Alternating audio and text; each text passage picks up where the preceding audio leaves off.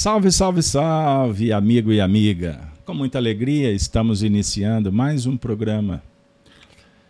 Cartas de Paulo, direto do estúdio da Fraternidade de Estudos Espíritas Allan Kardec, situado aqui em Belo Horizonte, a capital das Minas Gerais.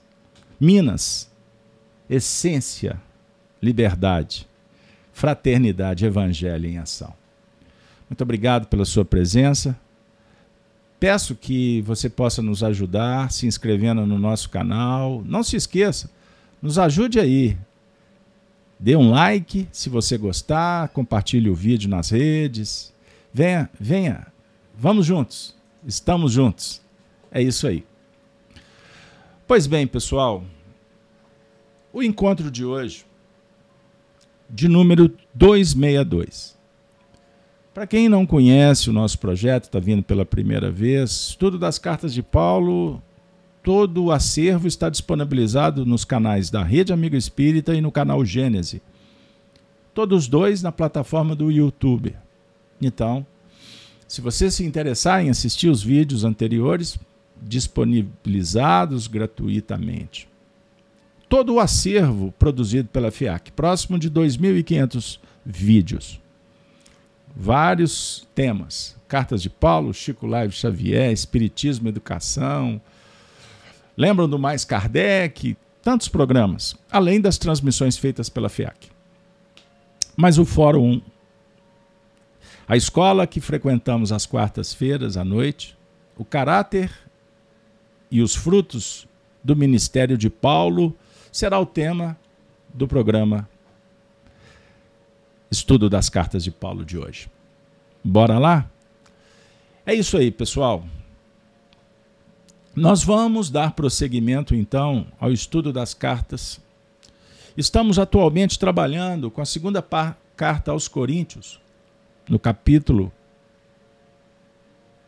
no capítulo é, no capítulo primeiro. É isso? Desculpem, pessoal. Nós estamos trabalhando a segunda parte, no capítulo segundo. Nós vamos trabalhar é, a leitura dos versículos é, 14 e o versículo até o versículo 17 de hoje. O caráter e os frutos do ministério de Paulo. Bora lá? Farei a leitura, convidando vocês para nos acompanhar. Paulo diz assim, conversando com os amigos de Corinto: Graças a Deus, graças a Deus, que sempre nos faz triunfar em Cristo e por meio de nós manifesta em todo lugar o cheiro do seu conhecimento. Porque para Deus somos o bom cheiro de Cristo. Nós que se salvam e nós que se perdem. Para estes, certamente cheiro de morte para a morte. Mas para aqueles, cheiro de vida, para a vida. E para estas coisas, quem é idôneo?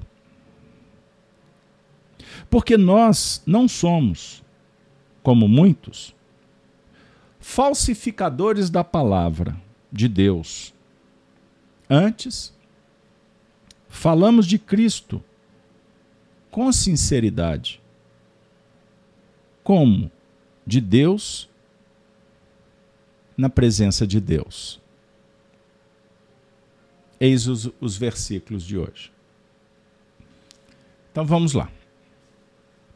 Eu peço desculpa, não disponibilizei em tela porque eu cometi um equívoco e coloquei a, o capítulo anterior e não vai dar tempo de ajustar para a gente não deixar vocês no limbo. Então, nós estamos diante de uma recepção calorosa, afetuosa de Paulo,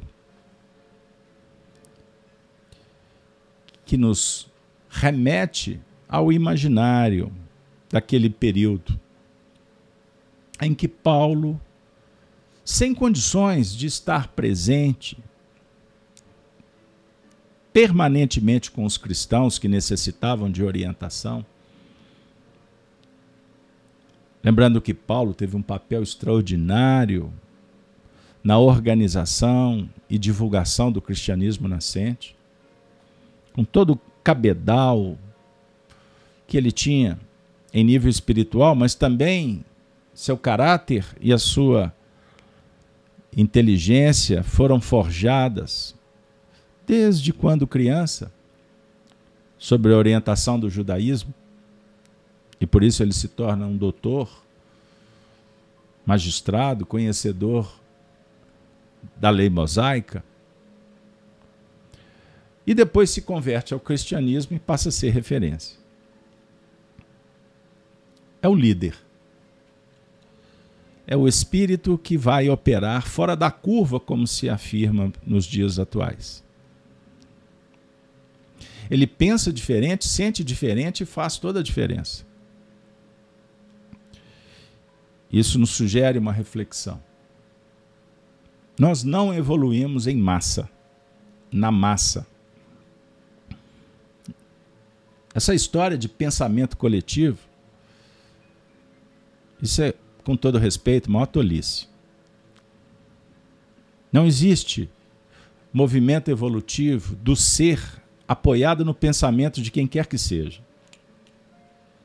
A evolução se dá pelos próprios pensamentos, por ideias geradas e gestadas pelo indivíduo. Por isso, somos discutidores no plenário humano. E geralmente falamos e falamos e falamos, apoiados, muitas vezes, na maioria das vezes, em ilusões. E temos muito interesse em ser reconhecido e aplaudido por outros. Então vivemos um formalismo que normatiza o que é anormal. A busca pelo autoconhecimento na relação com Deus, que é a verdade plena, absoluta.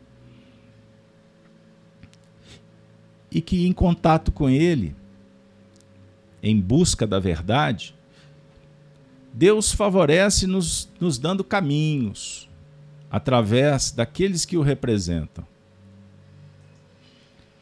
Eis o papel do líder. Olha que maravilha, pessoal.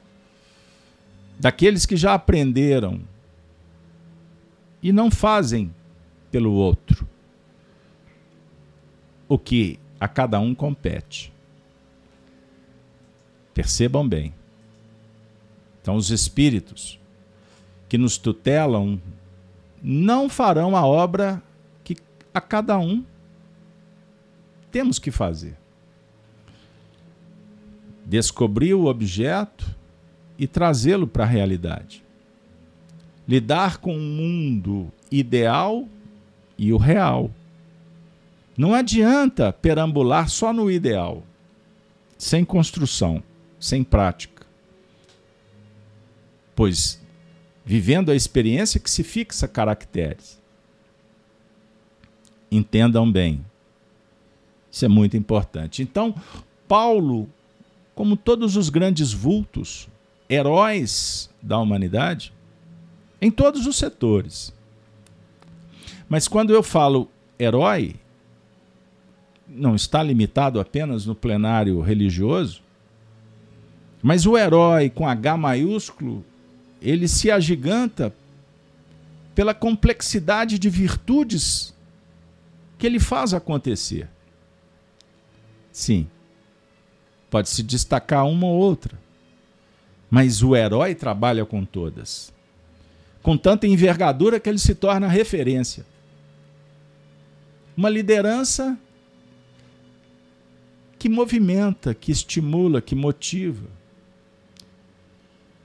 que é certo que favorece, facilita, mas o herói não consegue explicar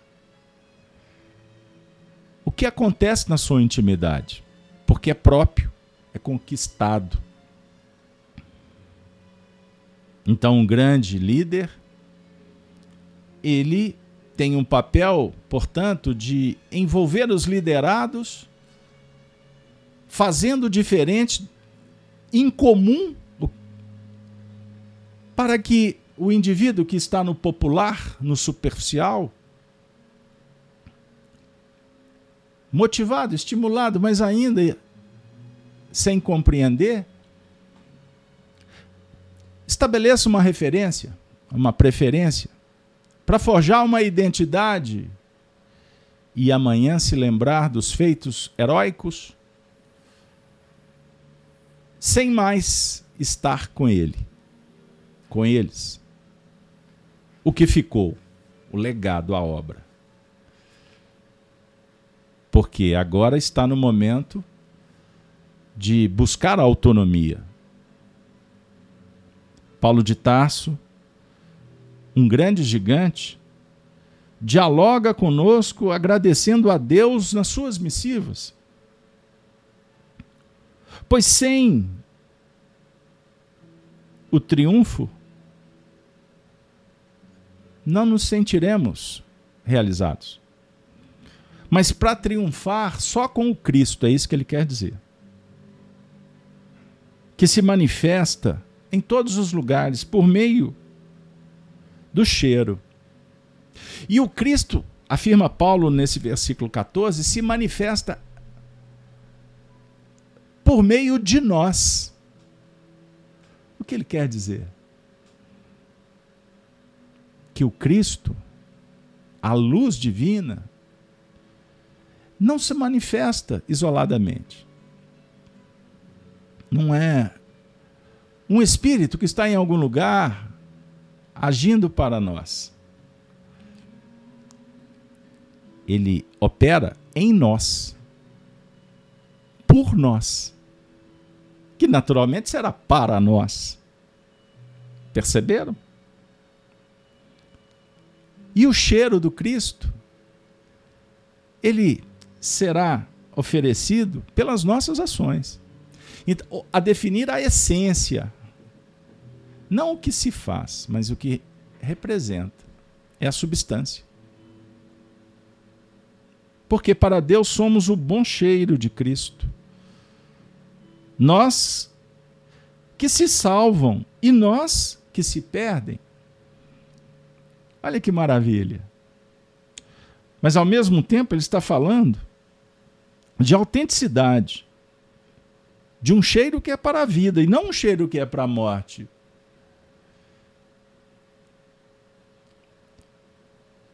E nós não temos idoneidade, porque somos incipientes, oscilamos, vacilamos. Mas o certo, Paulo afirma, nós não somos como muitos falsificadores. O que ele quer dizer com isso? Não falseamos. Porque o que deve preponderar não, não deve ser a minha opinião, mas sim a doutrina. As bases, as fontes primárias, os documentos. Por exemplo, estou aqui agora trabalhando com vocês com um documento. O que vigora no nosso encontro é a palavra de Paulo e não a minha. Compreenderam? Porque a minha é cheia de mácula. E quando eu permito que Paulo possa falar, quando eu me aproximo da palavra de Paulo, eu me encanto, porque Paulo diz: não sou eu quem afirmo, mas é o Cristo. Aí eu vou chegando cada vez mais próximo da fonte. Aí quando eu chego em Jesus, como o, o jovem que qualificou as ações do Cristo como boas, bom mestre. Jesus afirmara: bom é o Pai que está no céu. Essencializou ainda mais. Compreenderam? Não há um diálogo com egoísmo, com sentimentos que trancafiam, que deturpam, vaidades, arrogância. E muito menos com as pseudos virtudes, aquelas que a gente usa para enganar a nós mesmos como se fossem virtudes. A intolerância. Intolerância em nome de algo bom. Concordam que é contradição?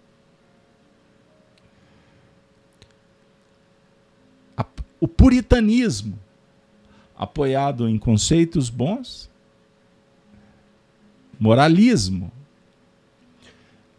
perfeccionismo, em busca da perfeição, agimos com vaidades. Percebam bem, com exigências descabidas, em nome da virtude, a incompreensão. Eu sei que tenho uma responsabilidade no trato com o semelhante. E exijo dele o que eu não consigo exigir e cumprir em mim mesmo. Paulo dialoga conosco. Paulo sugere que dialoguemos consigo mesmo. Cada um consigo. Cada um com Deus, porque Deus nos conhece. Deus sabe. E se nós não nos apresentarmos para Deus, para ouvir dele o que exatamente ele vê, nós não veremos também eu continuarei observando o que acontece na periferia, no vizinho, e não olharei no espelho da alma. Só que Deus, Ele é misericordioso. E Ele vai revelar a nossa essência, mediante a nossa busca, mas Ele vai fazer isso com muito cuidado, com muito carinho quando começarmos a como quando começarmos a observar a feieira, a feiura das nossas imperfeições, logo logo Deus apresenta a beleza, mesmo que acanhada, que está na nossa alma. É um afago, é um carinho, é uma mensagem mas ao mesmo tempo volta lá, observa, limpa. Depois você volta aqui que tem mais coisas boas. É o cheiro da vida. Perceberam? Como a espiritualidade opera em nome de Deus? E o nosso sofrimento, as nossas dificuldades, existem por uma razão simples. A gente não dá a devida atenção nós damos muito mais prioridades à nossa vida pública. Nós temos muito mais interesse. Vejam o que eu vou dizer. Prestem atenção, ouçam. Nós temos muito mais interesse em bater uma selfie, né? tirar uma selfie, lançar numa rede social para mostrar como que anda a imagem. Ou seja, eu quero que as pessoas vejam. E com isso, eu perco a oportunidade de fazer o esforço de olhar, de tirar uma selfie da minha essencialidade e das minhas imperfeições e ficar observando, verificando o que é necessário reparar.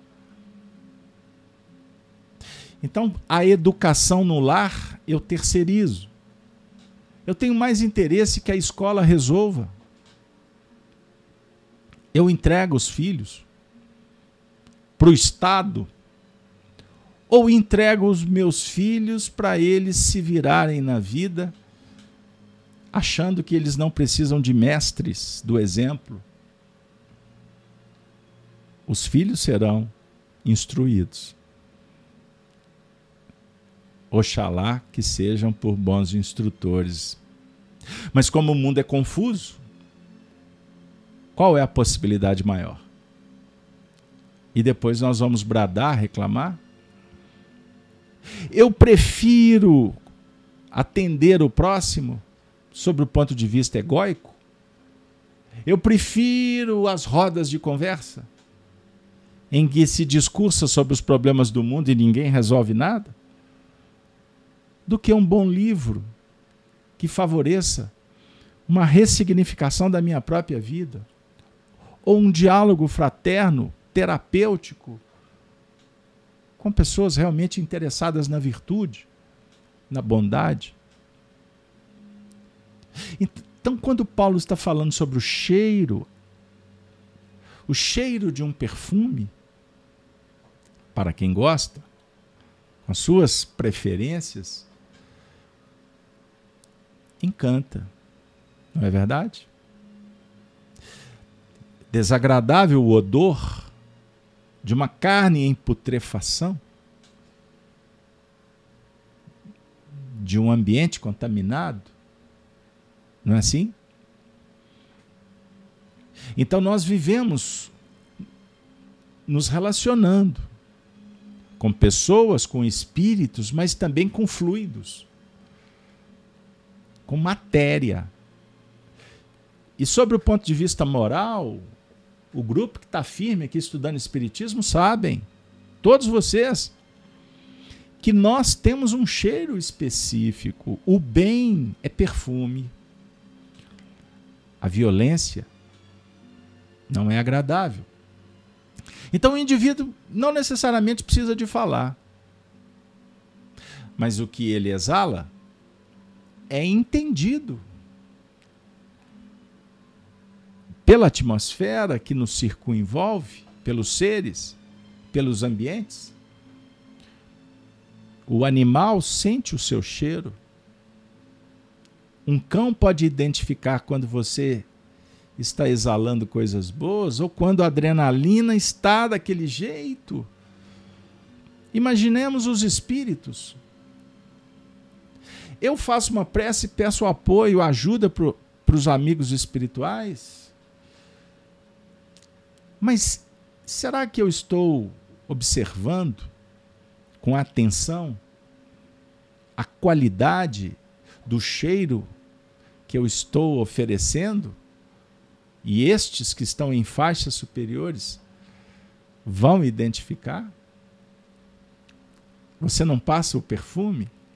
Você não se ajusta, não se ajeita para sair para uma festa, para um encontro social, ou para ficar dentro de casa muito bem arrumada, bem-aventurados os que assim agem.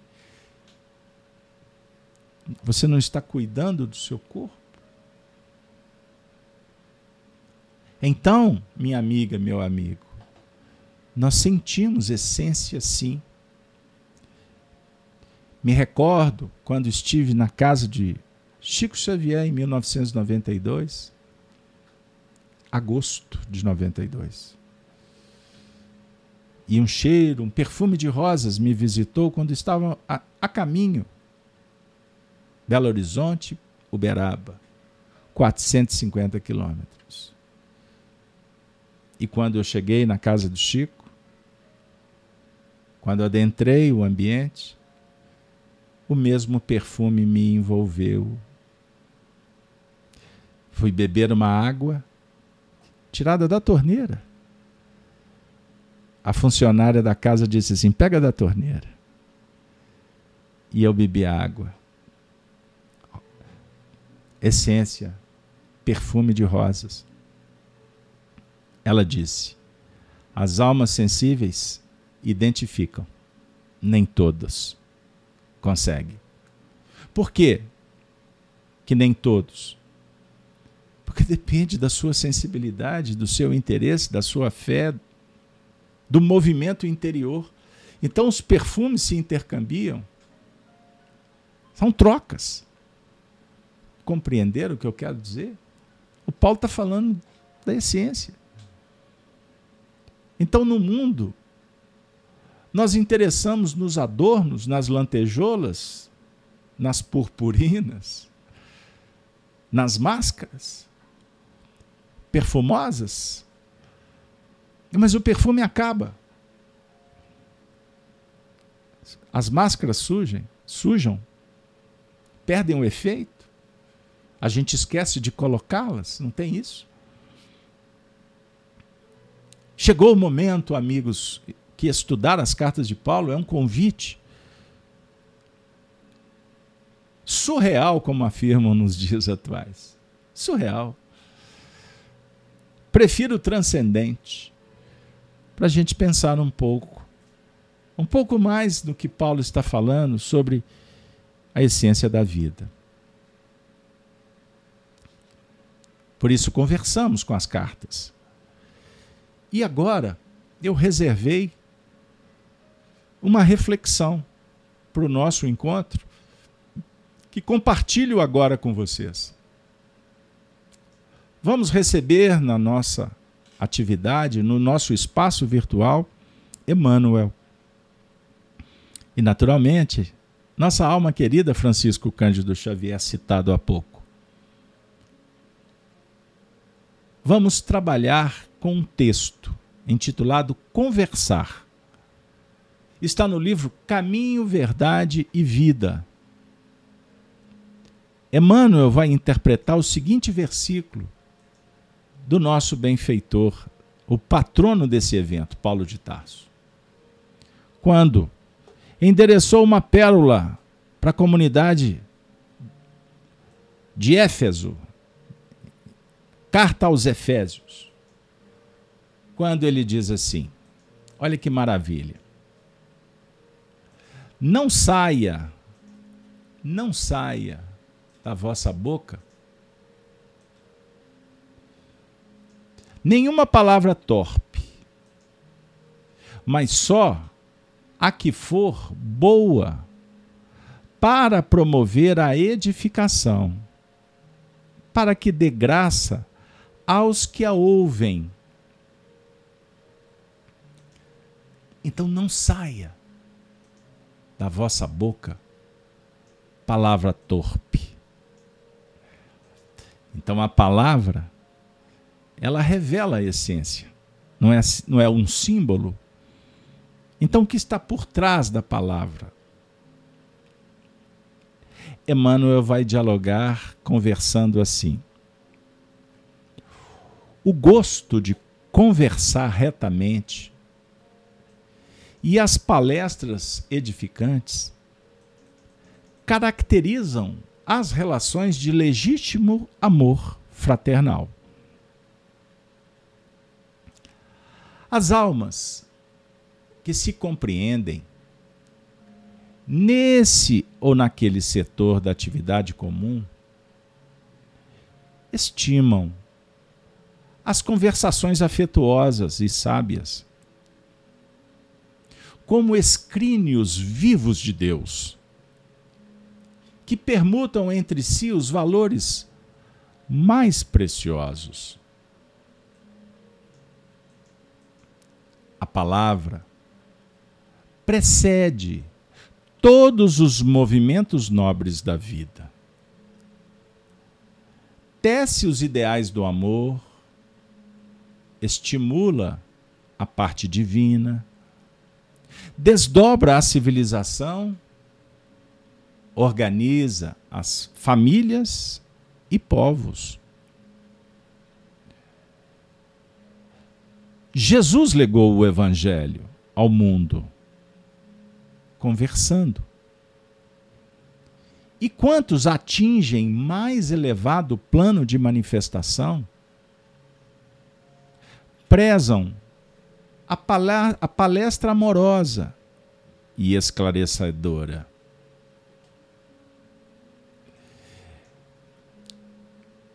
Pela perda do gosto de conversar com alguém, pode o homem avaliar se está caindo ou se o amigo estaciona em desvios inesperados. Todavia, além dos que se conservam em posição de superioridade, existem aqueles que desfiguram o dom sagrado do Verbo, compelindo-o às maiores torpezas. São os amantes do ridículo, da zombaria, dos falsos costumes. A palavra, porém, é dádiva tão santa que ainda aí revela aos ouvintes corretos qualidade do espírito que a insulta e desfigura, colocando-o imediatamente no baixo lugar que lhe compete nos quadros da vida. Por isso, minha amiga e meu amigo, conversar é possibilidade sublime. Não relaxes, pois essa concessão do Altíssimo, pela tua conversação, serás conhecido. Emmanuel. Pela sua, pela tua conversação serás conhecido. Pela conversa demonstraremos o cheiro, o elixir. Por isso, minha amiga e meu amigo, devemos recordar que toda conversação ela está carregada de poder criativo ou destrutivo. Você está de acordo? Dependendo de como, como usarmos o verbo para o bem, promove a felicidade.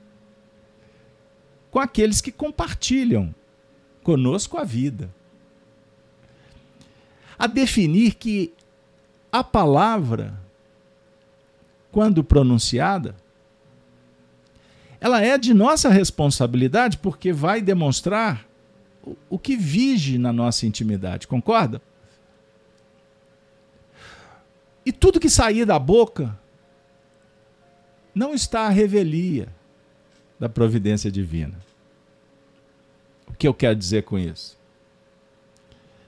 A palavra bendita, que constrói, que pacifica, que orienta, que chega juntinho do coração, quando acolhida, quando ela toca o ser do ouvinte e também do interlocutor, ela está sobre as bênçãos do alto. Ali tem um circuito fechado, porém abrangente, iluminado. É a presença de Deus naquele instante. Diferente quando a palavra vem carregada de poder criativo, mas com viés egóico, mesmo que a intenção seja boa num primeiro momento, mas ela vai perdendo, ela vai sendo desconfigurada e passa a ser uma força tenebrosa, violenta, irritadiça, separativista, destrutivo. Pergunto para vocês. Deus. Isso não aconteceu a revelia fará mal para o emissor? E se tocou o observador? Porque de alguma forma o escândalo aconteceu. Poderia se transformar em material de sublimação, de aprendizado. Mas geralmente nos apegamos ao personalismo e saímos atirando, revidando, com o mesmo tom da destruição. Então, todos nós que estamos na Terra, estamos sendo chamados para jamais abandonar o instrumento da palavra, que é um veículo da nossa manifestação, mas sempre sobre o ponto de vista da edificação. Agora, somos aspirantes a títulos de servidores. Você concorda? Para tal, precisamos de estudar, de estar atento na execução do dever que compete.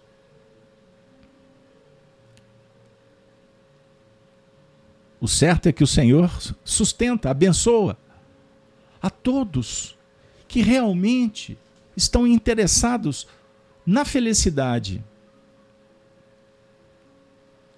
Adquirir aquele estado de alma que traga bem-estar e que pacifica a alma, a própria como a do semelhante.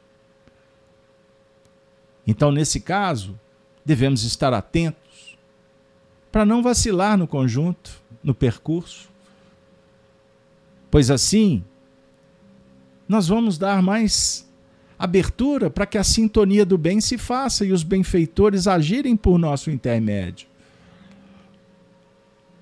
Mas não se entristeça, não se aborreça. Quando a, a boca pronunciar uma palavra que você logo identifica como não tendo sido a melhor. Porque nós precisamos de reconhecer que estamos no processo. E uma árvore vigorosa não, se, não cresce de improviso.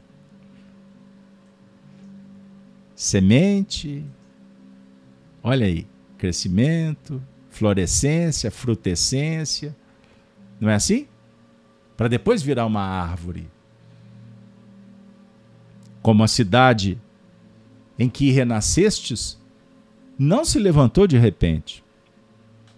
A história que estamos lendo foi escrita muito antes que o livro tenha sido publicado. Tudo, tudo na vida se desenvolve minuto a minuto sobre a regência de Deus. E afirmam os poetas, os filósofos, que a vida impõe. Agora, as consequências do antes. Beleza? Não tem como escapar. Nós estamos recolhendo o que foi semeado.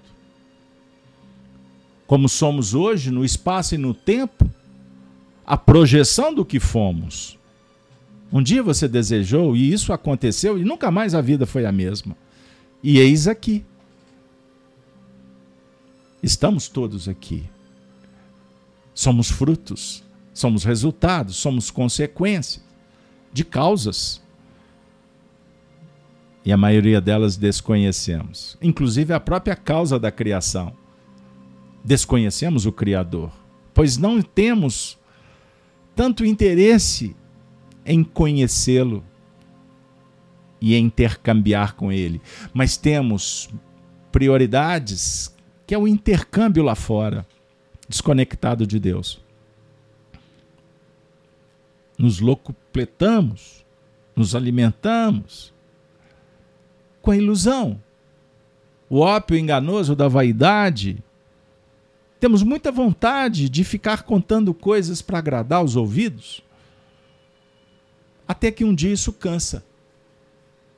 O professor que dá aula só para ser aplaudido, se esmerando, estudando, preparando,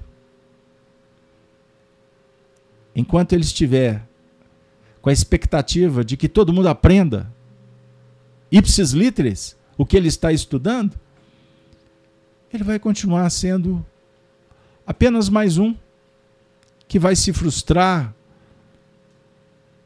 que vai voltar para casa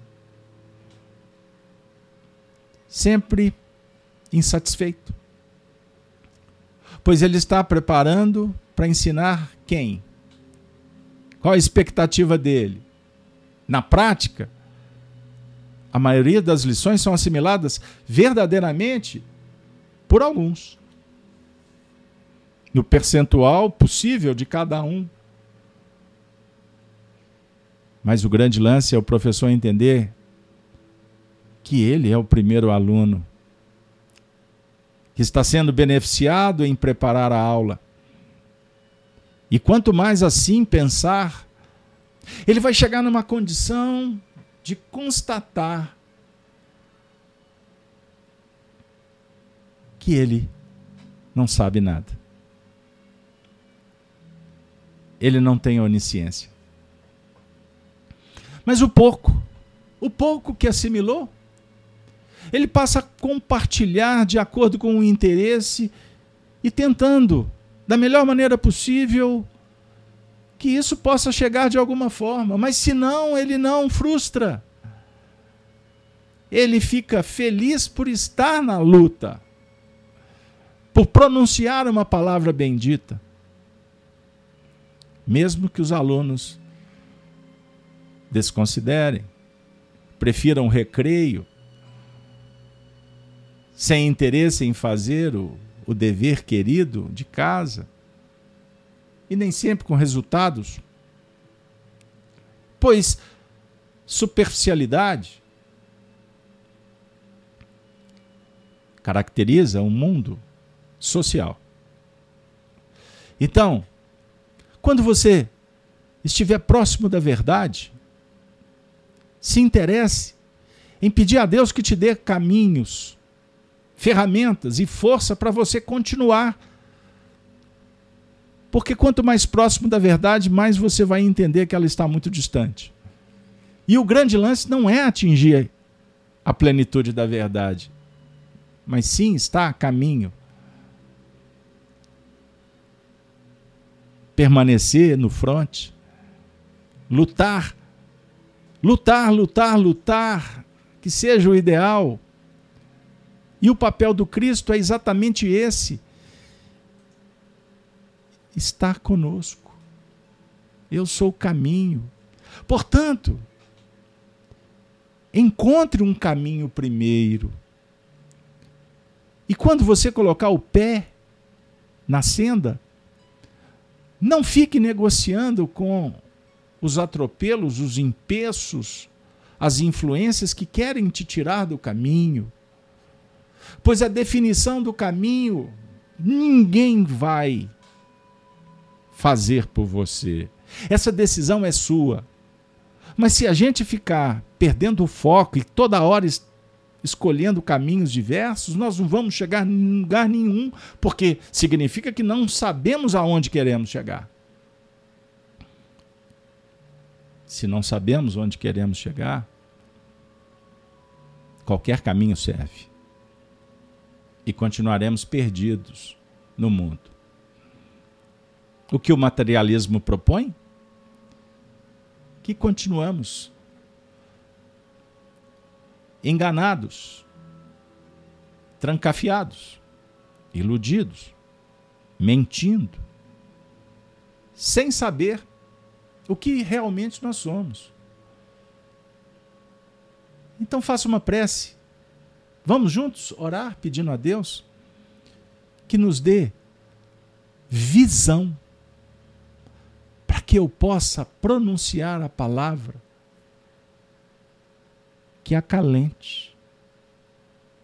A palavra que seja engrinaldada como nos inspira Mei Mei para promover o romance, o casamento com a vida. Com as pessoas. Por isso essa palavra ela tem que ser revestida por virtudes. Por virtudes. Você lança uma mensagem, quantas mensagens endereçamos nas redes sociais? Talvez a maioria delas não tivemos nem tempo de elaborar direito, escrevemos bate-pronto. Aí você lançou pautado numa ideia, uma, um sentimento, um desejo que foi puro. Aí como que é isso é acolhido geralmente aí fora? Com deselegância, falta de educação. As pessoas não se interessam nem mais em dar bom dia, boa tarde, boa noite. Como você está? Já logo respondem. Respondem como se estivesse conversando com você há horas e horas e horas, há dias. Estamos aqui convivendo juntos. O que significa que possivelmente nos lares os indivíduos nem, nem bom dia dão um para os outros, né? Mesa, diálogo, não deve existir. Porque já vai logo ao ponto. Fala rápido. Não é assim? E aí o indivíduo que movimentou uma mensagem, talvez cheia de esperança, de comunicar apenas, de chegar perto. Aí, como fala a gíria, toma logo um soco no queixo, no estômago, e vai para a lona. E passa um dia inteiro contaminado, mal. Talvez arrependido porque mandou uma simples mensagem minha amiga, meu amigo, eu gostaria muito de dizer, trazer uma mensagem, uma reflexão. Que devemos cumprir agora os nossos iluminados deveres. Quais sejam? Olhar para a lei, entender a lei, verificar que nada aleatório no mundo tanto o que você oferece com a melhor intenção que é acolhido, como não. Nada aconteceu por acaso. A questão é que a nossa vaidade é que está tomando soco. O nosso orgulho é que está sendo julgado na lama, ou no ringue, né? A sua essência é pura. O que eu quero dizer com isso? Que nós estamos valorizando muitas coisas que não merecem valorizar, valorização. Você está dando muita importância para o que não existe. O que existe é o irmão, é a pessoa, são os indivíduos.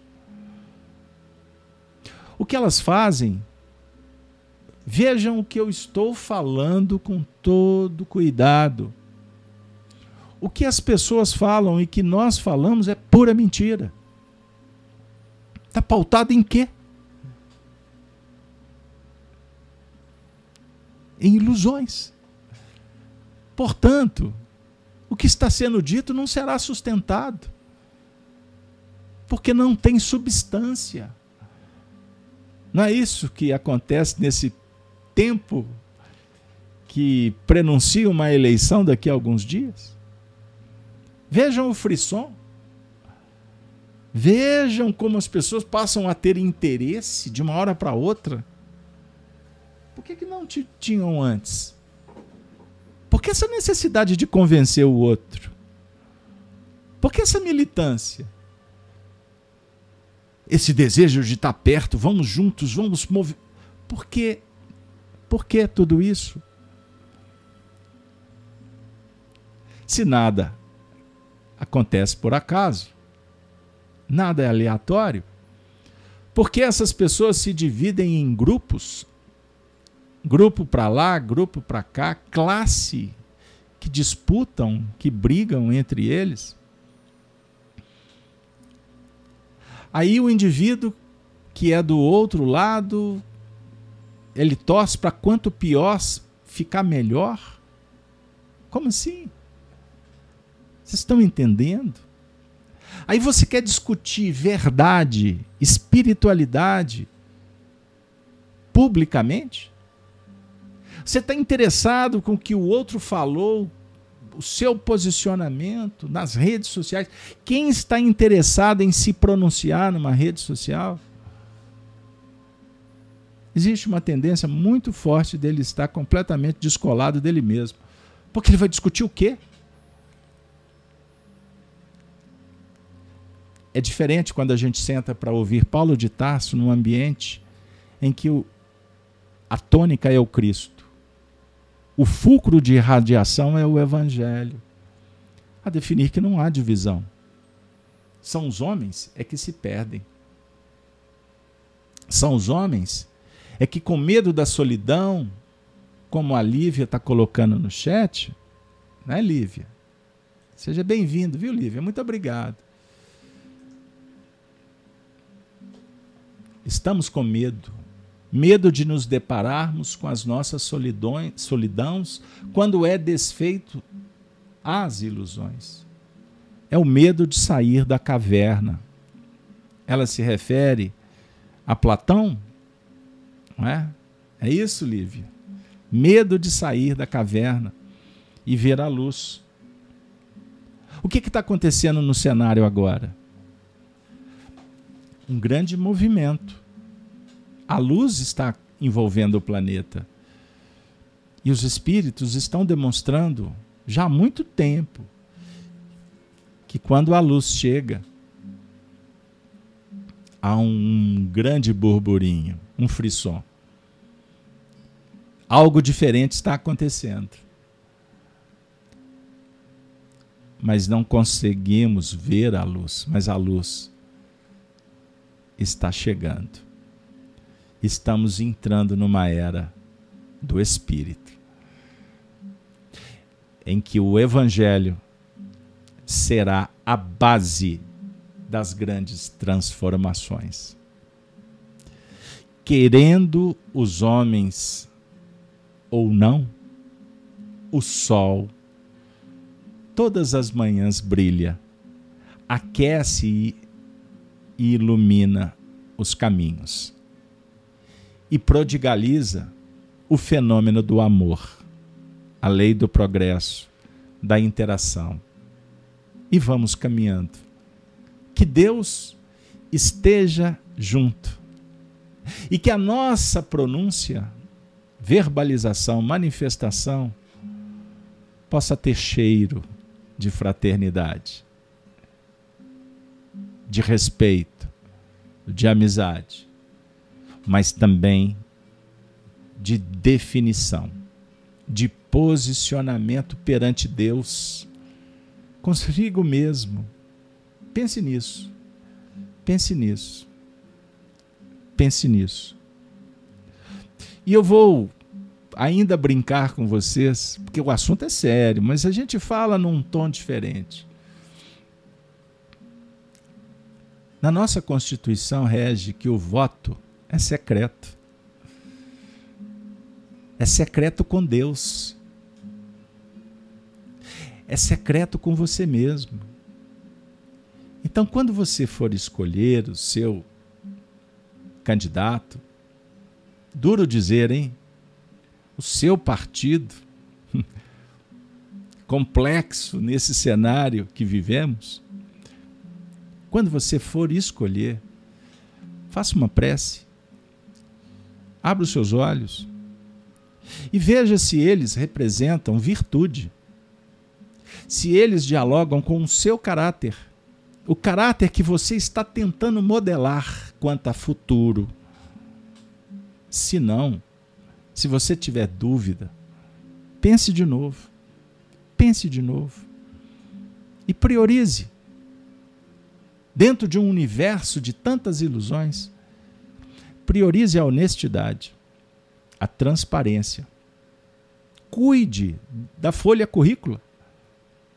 Observe o passado porque ele dá boas dicas para que as suas opções sejam aquelas que dialoguem com a doutrina que você abraça. Porque se não for, você está negando o evangelho. Você está virando as costas para todos os mártires do cristianismo e o próprio Jesus. Sabe por quê? Para terminar, Roma, quando invadia, ele entrava nas regiões, se deparava com as religiões dos povos. Seria mais uma que entraria para o panteão. Portanto, Roma abraçou todas as religiões, todos os deuses. Porque Roma respeitava a cultura, a religião dos povos que foram integralizando e formando o grande império. A chamada Pax Romana. O interesse romano era administrativo. Certo? Diferente das ideologias que querem copular a cultura popular, que querem destruir as tradições, a família. Porque assim os indivíduos são lançados num território e perdem o sentido da vida, perdem referência do passado e não têm para onde caminhar, porque não sabe quem são. Por que só o cristianismo foi perseguido pelo Império Romano? Porque só os cristãos foram martirizados? Uma razão histórica. Porque só os cristãos não se dispuseram a negociar a sua própria crença. Eles não foram não estiveram abertos para aceitar outros deuses. A razão, o significado, o objetivo, os conceitos, os princípios era a moral do Cristo. E eles sabiam que Jesus deu a vida por esta causa. Então eles não negociaram. Mesmo com o risco de perderem a própria vida. Este foi o grande diferencial do cristianismo. O que diferencia de todas as religiões. Porque todas as escolas filosóficas que dialogam com Deus, com a espiritualidade, ofereceram painéis extraordinários, conteúdos majestosos para a evolução dos seres. Mas foi Jesus quem revelou que sem Deus nós não conseguiremos a tão sonhada autonomia, libertação. E uma vida só não basta. Não é possível. O Cristo é o Senhor da ressurreição. O Evangelho é o grande poder transformador. Por isso, eles foram até o fim. Trucidados, mortos, vilipendiados, crucificados, chicoteados. Eles, os cristãos, salpicaram a terra de sangue. Sangue, entre aspas, dos, dos justos. Sangue que se transformou em semente para que a mensagem de Jesus estivesse em nossos ambientes para ser estudada e vivida em pleno século XXI. Foi graça ao testemunho dos cristãos.